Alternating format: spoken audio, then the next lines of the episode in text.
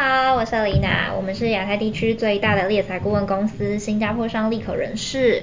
上周三的 podcast 你听了吗？因为这集你听到时间，应该接下来就要到端午节喽。先预祝大家端午节快乐。那欢迎追踪我们立可人士的官方 IG，每一周我们 podcast 更新都会有贴心的小提醒，那可以上线跟我们多多互动，我们都会抛出我们立可日常在做什么哟。好，那上周呢，我们讨论到人性的弱点第四章，说明了做到一个呃做一个领导者，他要如何赢得赞同。那今天我们就会接着来去谈剩下的技巧，关于这个章节的人性弱点。其实我们从一开始呃讨论，不管是呃要多多赞美别人啦，然后尽量不要来去批评，一直到现在已经接近到尾声了，你们有没有发现？哦、oh，Hi Claire，Hi Helena，哦，看到我们，对，看到你们，怎么那么突然？你们有没有发现，就是我们过去在读的一些东西、一些技巧，都是《人性弱点》这本书，看那集他有反复一直提到的。你们可能第一直觉想到会是什么？我先，怕等一下没有话可以说，就是我觉得他一直强调就是赞美的重要性。哦，嗯，就是无论是在这个章节，嗯、领导者也好，或是前面说服，他都一直说，就是赞美这件事情，它是可以在一个对话当中或一段关系当中，能够发挥很大一个作用的地方，这是我观察到的啦。嗯嗯嗯，我的话应该是同理心吧，因为他。会一直重复的讲说，你要站在别人的立场想，那呃你要学会聆听啊，嗯、然后你知道别人的需要是什么啊，你才可以有更好的切入点跟他建立关系。嗯、所以我觉得呃都是从同理心出发。嗯哼嗯，我觉得学到的话就是怎么样好好说话。我这又是看我女儿又有很大的反思。我觉得就是老天爷给我们就是有这个语言的能力，他、嗯、应该是让我们。更可以消弭彼此的障碍，而不是拿来就是斗争的工具。嗯，对，我是很羡慕天生就能够好好说话的人。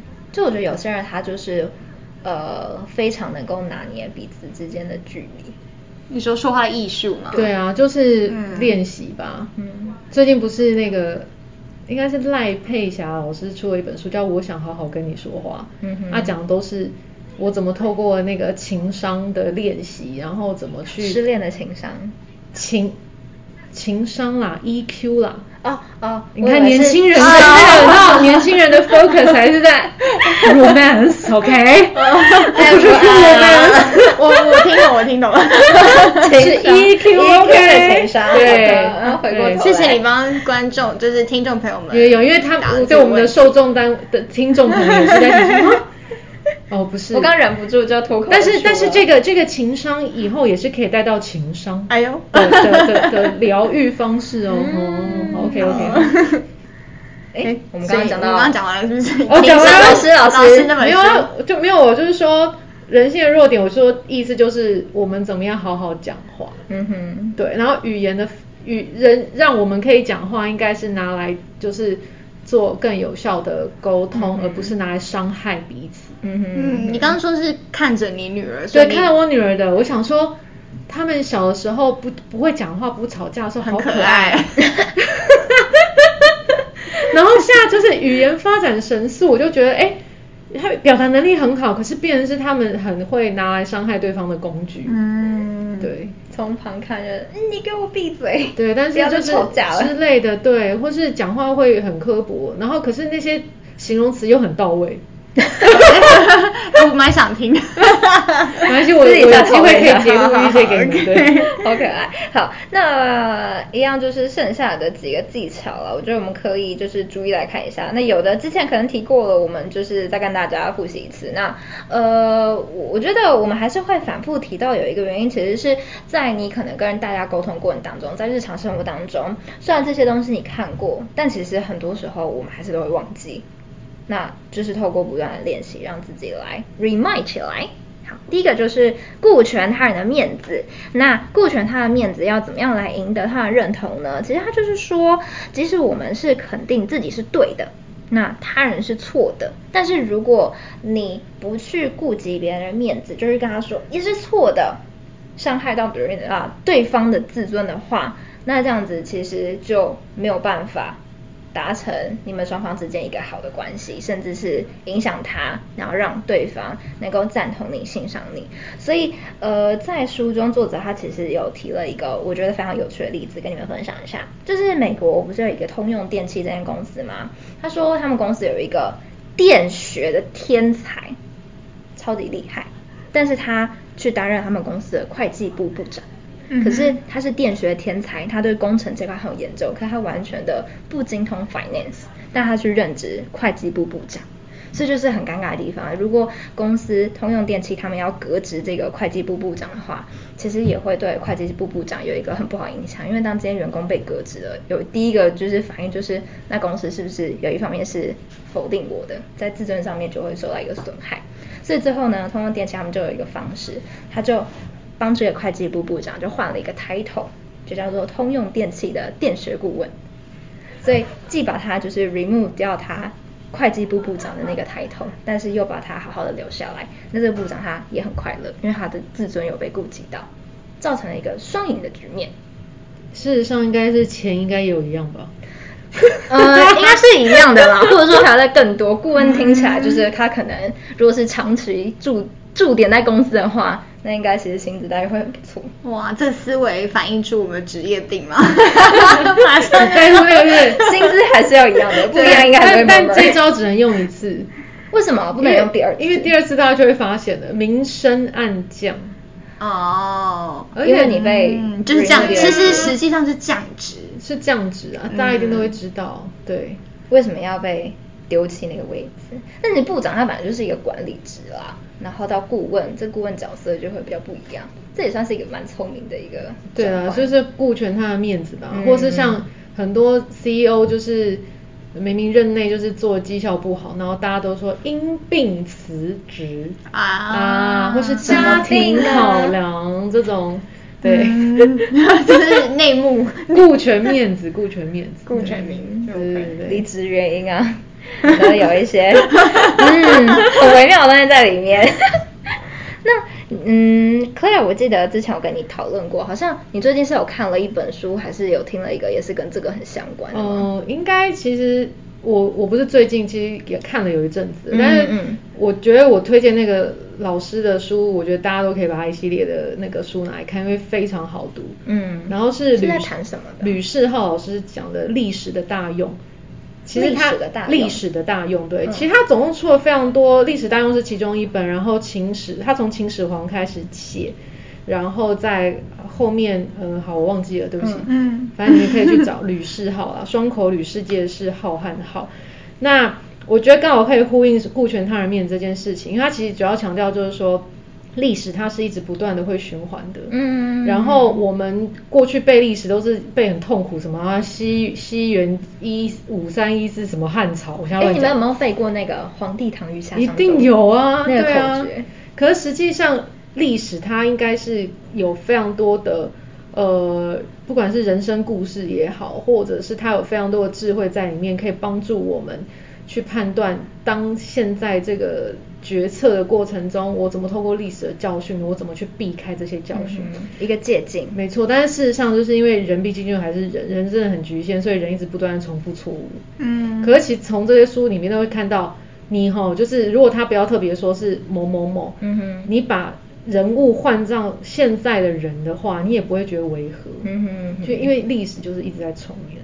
好，那我回过头来讲顾全他的面子，其实他讲的是说，我觉得不是顾全他的面子，是。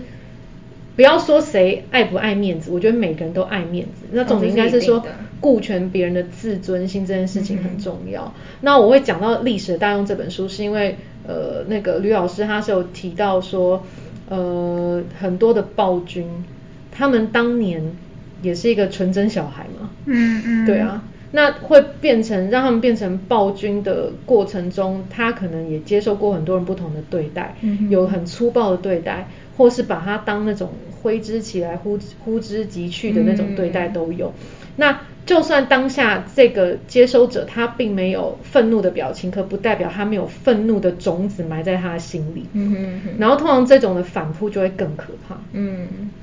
所以永远是说为什么要顾全他的面子这件事情有多么重要，因为你不知道那个反扑力道有多大，然后他会变得更残暴，嗯哼，然后呃就是加倍奉还，嗯，对，然后历史有太多故事都讲同样的的一些的分享，嗯哼，对，所以呃我觉得大家可以有时间有兴趣可以去找老师的书看一看，我觉得可以学到非常多的人生智慧，嗯，这就让我想到呃。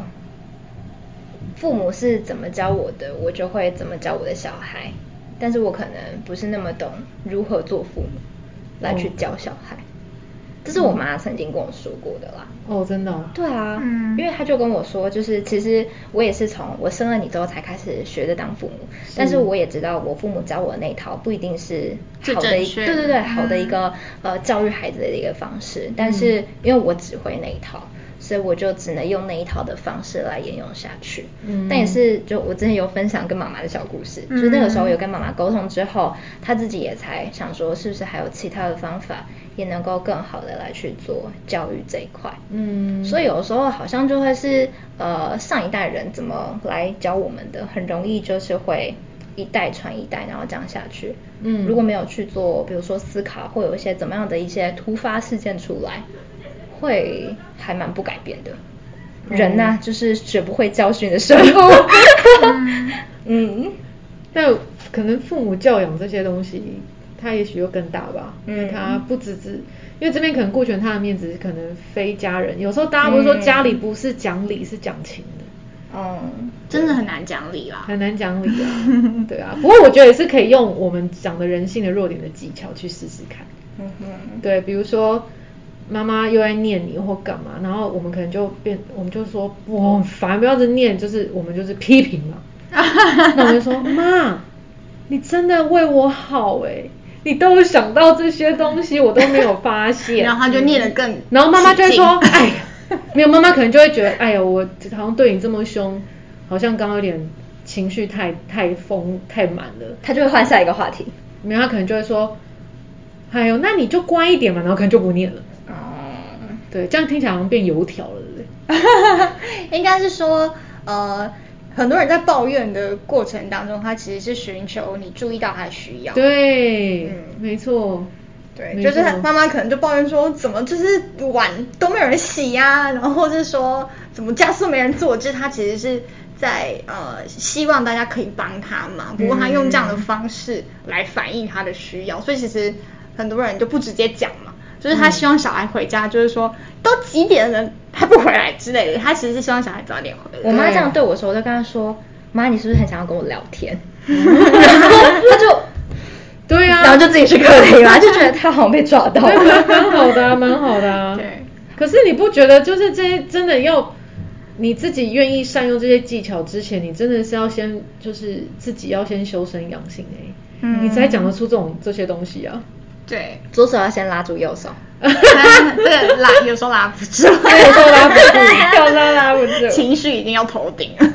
对，那再请 Helena 帮我们分享一下她其他的技巧会是什么？嗯，你说我们这边再复习一下之前曾经提到过的，他这边就是有几个叫做称赞他人最微小的进步，然后要称赞他每一个进步，就是要做到成于嘉许，宽于称道。就是再重复的提到说，我们不要，啊、呃，就是用批评的方式去批判别人，然后要多多给予赞美。那还有另外一个呢，就是给人一个美名，让他为此努力，就有点像是你给他一个很棒的目标，那他就会愿意为了这个目标，就有点像是我们都会在寻找一个人生的意义啊，或者人生的目标。嗯、那当你给他一个这样子的。美好的目标的时候呢，他就尽可能去实现，所以就不会让人家觉得失望。嗯，这个我想到我我国小的时候，我们老师找我当风纪股长，你们知道为什么吗？因为你很爱讲话。答对了，我就是那个一直破坏班上秩序的人。嗯哼。所以老师说，那你来当风纪股长，然后班上就变超安静。呃，我会不会有一部分原因是因为你总是带头讲话那个人？就一定是啊，就是啊。对啊，所以我们老师就说，那你来当风纪股长好了。嗯，对。那班上还有其他人的讲话就没有了。就因为我自己是风纪股长嘛，然后所以啊我我就比他们还凶。那我自己股长很容易被讨厌哎，没办法。你是怎么做到维持秩序，同时维持你的？我就跟他们说，下班下课我们好好讲，上课大家大家给我个面子，不要顾求我的面子。但是十岁的可爱，好可爱哦，好可爱。那个好，那再来他还有说要用多鼓励来让别人的错误看起来容易改正，听起来很玄，对吗？他其实就是在说。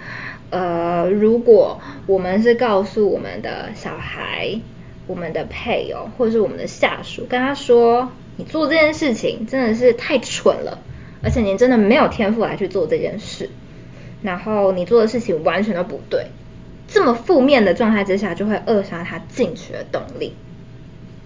嗯，这个大家小时候有没有一些例子？我有，我也蛮多的。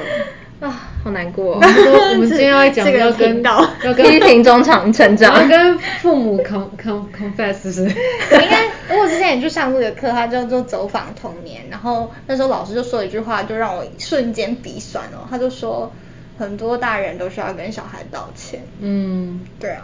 好，我讲完了。没有，大家不是有很多例子可以讲吗？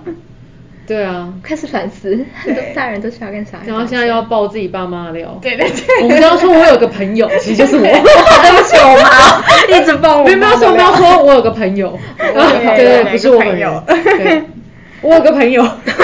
请说，请说。就是书中有一个故事提到。书中有个故事提到，就是这个小朋友数学很差，然后爸教他教到一半，他爸不耐烦了，就把数学课本丢到地上，说你笨死啊！然后呢，他就就是那个小朋友就 freeze 在那边，你知道，就石化了。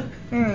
然后从此以后就觉得他真的对数学超笨，然后只要数学一打开就觉得说，反正我不会，所以我就考个及格就好，就也不想努力了。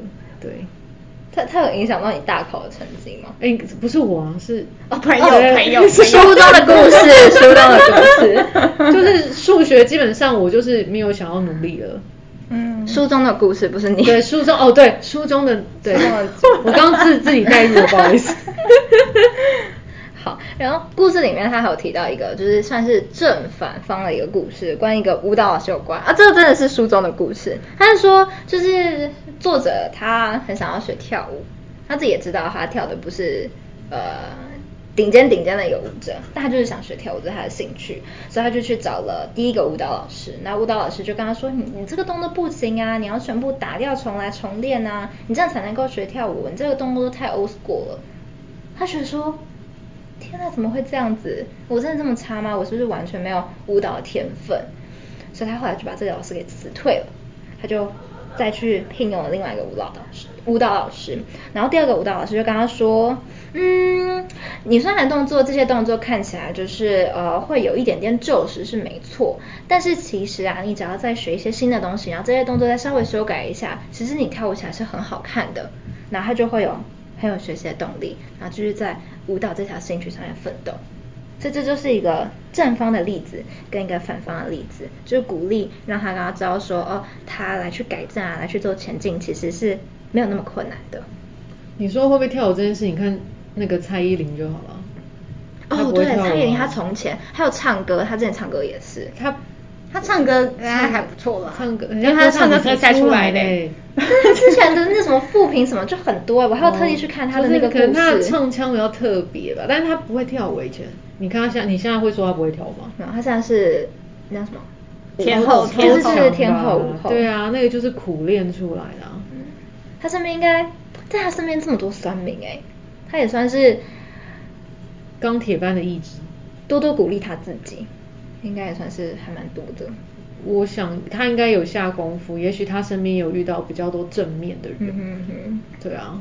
哎，我觉得这个又可以延续父母这一块东西，我 一直把父母叫出来，就是呃，父母很多小时候教育我们的东西啊，我们自己都会放在心里面，就是原生家庭有一些东西是会伴随着我们长大的。就是它是不会被抹灭、消失掉的。嗯，这个叫什么？内在小孩。内在小孩。嗯，好了，我不知道，就是反正这算是我自己创的名字嘛，但我应该也不算，当然蛮好理解的。对，有有有，对，蛮好理解的，对。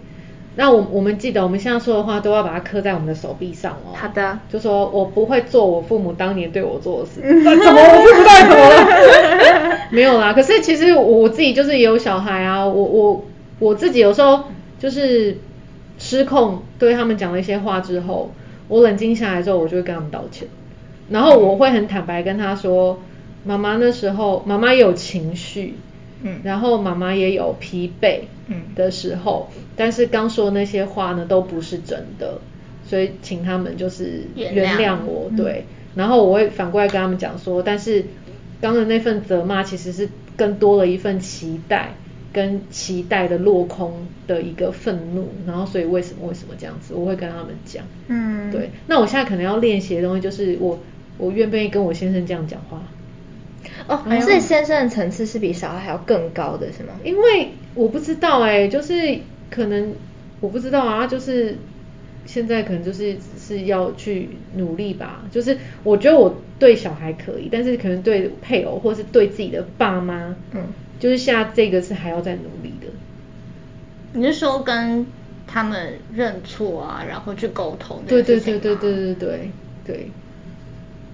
不知道为什么，嗯、所以越亲近的人反而有时候讲不出来。有时候是，对，所以才是真的要把自己的心情先打理好，才是王道，嗯、你才真的可以把这些技能挥洒出来。那就可以做一个小结论了，嗯，就是你要影响别人之前，你要先做好你自己。对吧？把自己的心梳理好，梳理好，嗯，对，我觉得啦，对啊，你看那个，比如说我现在就是在看十年前的卡通嘛，就猎猎人呢，红豆，红豆，对啊，他其实讲的都是你有好多招，很多气，嗯，可是他最终讲的都还是在你自己心境上的素质的培养，嗯哼，然后呢，其实很多的运动选手。比的也不是什么技巧，技巧绝对都是可以练的，可是，在比的都是心理素质。就是你面对的比你更强的选手出现的时候，你的心心理素质强不强？然后或是你进入了一场拉锯战，自己的心理素质强不强？还是你就是已经被被自己的恐惧跟想象给击倒？所以考验都是那个心理素质，对啊，所以我都还是觉得把自己的心安好，嗯、情绪好。对了之后，然后这些技巧，然后真的开始去练习，嗯，然后反正有一天它就会变成是一种吸反射式的做法，嗯，然后你自然而然就会真的觉得说，哦，其实没有那么讲那些话没有那么的拗口，嗯哼，讲那些做那些事情没有那么的做作，嗯，对啊，所以我觉得是把心心思跟心那个念头把它真的是确定好之后，然后去施展这些技能。嗯，对，也也现在很流行说爱自己嘛，嗯，跟照顾自己，我觉得是一样的概念。就当你先去厘清你自己的需要是什么，然后去满足你自己的需要，嗯哼，我觉得这蛮重要。因为有时候你，嗯，可能你的愤怒啊，或者说你的情绪啊，一定是会有一些根源。那如果，嗯你可以花一点时间去认识你自己，去了解说，哎，为什么这些情绪可能是从哪里来？就像刚刚那个书上的，嗯，呃，书本被丢到 椅子下，嗯、然后不敢，从此之后就很怕数学的那个小孩，那他可能之后遇到相似的情境，比如说有人拍桌子，或是有人丢东西啊，嗯、那他其实可能会产生那个连接，他那个害怕的反应。嗯哼，那。就是可能说，你小时候可能有过这样的经验，那你长大在职场上，假设你的上司拍你桌子，那你是不是隔天会吓到不敢上班？嗯、就是可能可能真的有人是这样子，嗯，就是他是那那种连带的反应，嗯、所以我觉得就是会鼓励大家去多认识自己，然后多了解自己的需要。嗯、当你可以真的把自己照顾好的时候，就才会有更强大的心理素质，嗯，可以训练出来这些。呃，所谓的我们的技巧了，嗯嗯，有一些问题找到了，也可以跟自己和解，然后好好的爱自己，嗯、爱好自己才能够爱别人。好，最后一个，使别人乐意去做你所建议的事情。他说，不要去承诺那些无法办到的事，要忘掉个人的利益，全心的为别人的利益着想，要时常自问，什么才是他人真正需要的。才能够使别人乐意去做你所建议的事。我觉得这个小技巧我会常常用在我的工作上面。呃，原因是因为，毕竟我们的工作推荐求职者职缺，为客户找到好的人才，在前面这一段的时候，很容易是，呃，我会想要他去做这个工作，不会把太多的心思放在这一份上面。但是有的时候是我要去忘掉，我会想要他去做这份工作，因为我可以拿到这个招募案。我要忘掉这件事情，反而去想说，这是不是真正适合他的？这是不是客户真正想要的人才？当我从这边来去想的时候，我就可以抛开那些情绪上面的东西，把我该做的事情做好。然后，呃，如果这件事情它这个招募案它成了，那就是它本来就应该要成了，只是双方都做了一个好的一个决定，就比较不会把自己的情绪也加注在里面。嗯，那也会有个好的结果。我自己的一个小小的体验。那我觉得你可以再把它拉到一个不不仅仅只是好像服务性质的角度。嗯。呃，我自己的话，我会是用，当然第一个，我觉得我想要合作的客户是一定是，我觉得我有被他们的经营理念给打动的。那我自然对他们就会有一个 commitment，嗯，所以在很积极帮他们找人这件事情，是我想的都是他们必须要赶快有好的人才到位，他们的业务才可以拓展，嗯、然后这个老板的理念才能真的被实现，嗯，那所以我着急的是这件事情，我想要赶快帮他找到好的人进去，嗯，那业绩成不成这件事，它就会是后面伴随的一个 result。哦，oh, okay. 那我觉得求职者也是啊，就如果今天真的是有个很很不错的求职者，嗯、我就想说，那赶快有人赶快好好可以用他，嗯嗯，嗯。可以用他，他可以发挥他的所长，对他发挥他的所长，然后有很多地方可以可以问题可以被解决，嗯嗯，价值可以被发挥，嗯，对，那我觉得本着这样的一个一个心态，我觉得就是，嗯、我觉得可能就是。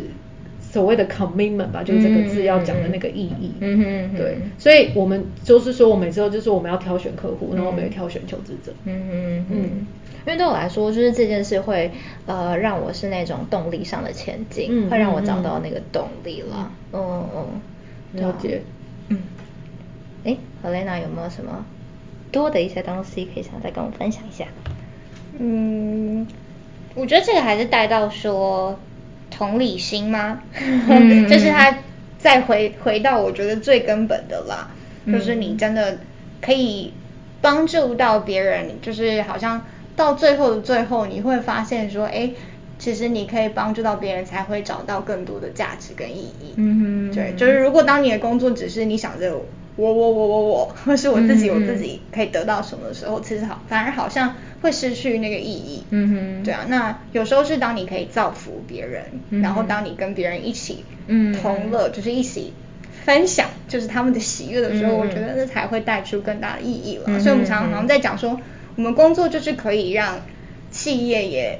获得好的人才，然后人才得到好的工作，嗯、那我们最后我们也是第三方得利，嗯嗯、这样这其实是一个很好的三角，嗯哼，三角关系。对，我们是三角关系，我们是三角关系，三角关系。然后，但是让这三角关系当中的每一方都很快乐，嗯哼，那我就觉得哦，那同时可以帮助到人，可以服务到人，是一份很有意义跟很有价值的工作。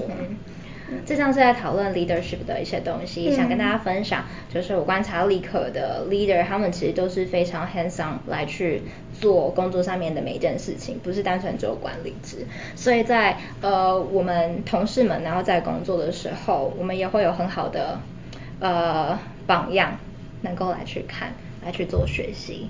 所以如果大家会对我们有兴趣的话，也想要一起一加一大于二。那就欢迎投递我们的履历到 talent at recruitexpress.com 的 tw。那我们就下次再见喽，大家拜拜，拜拜。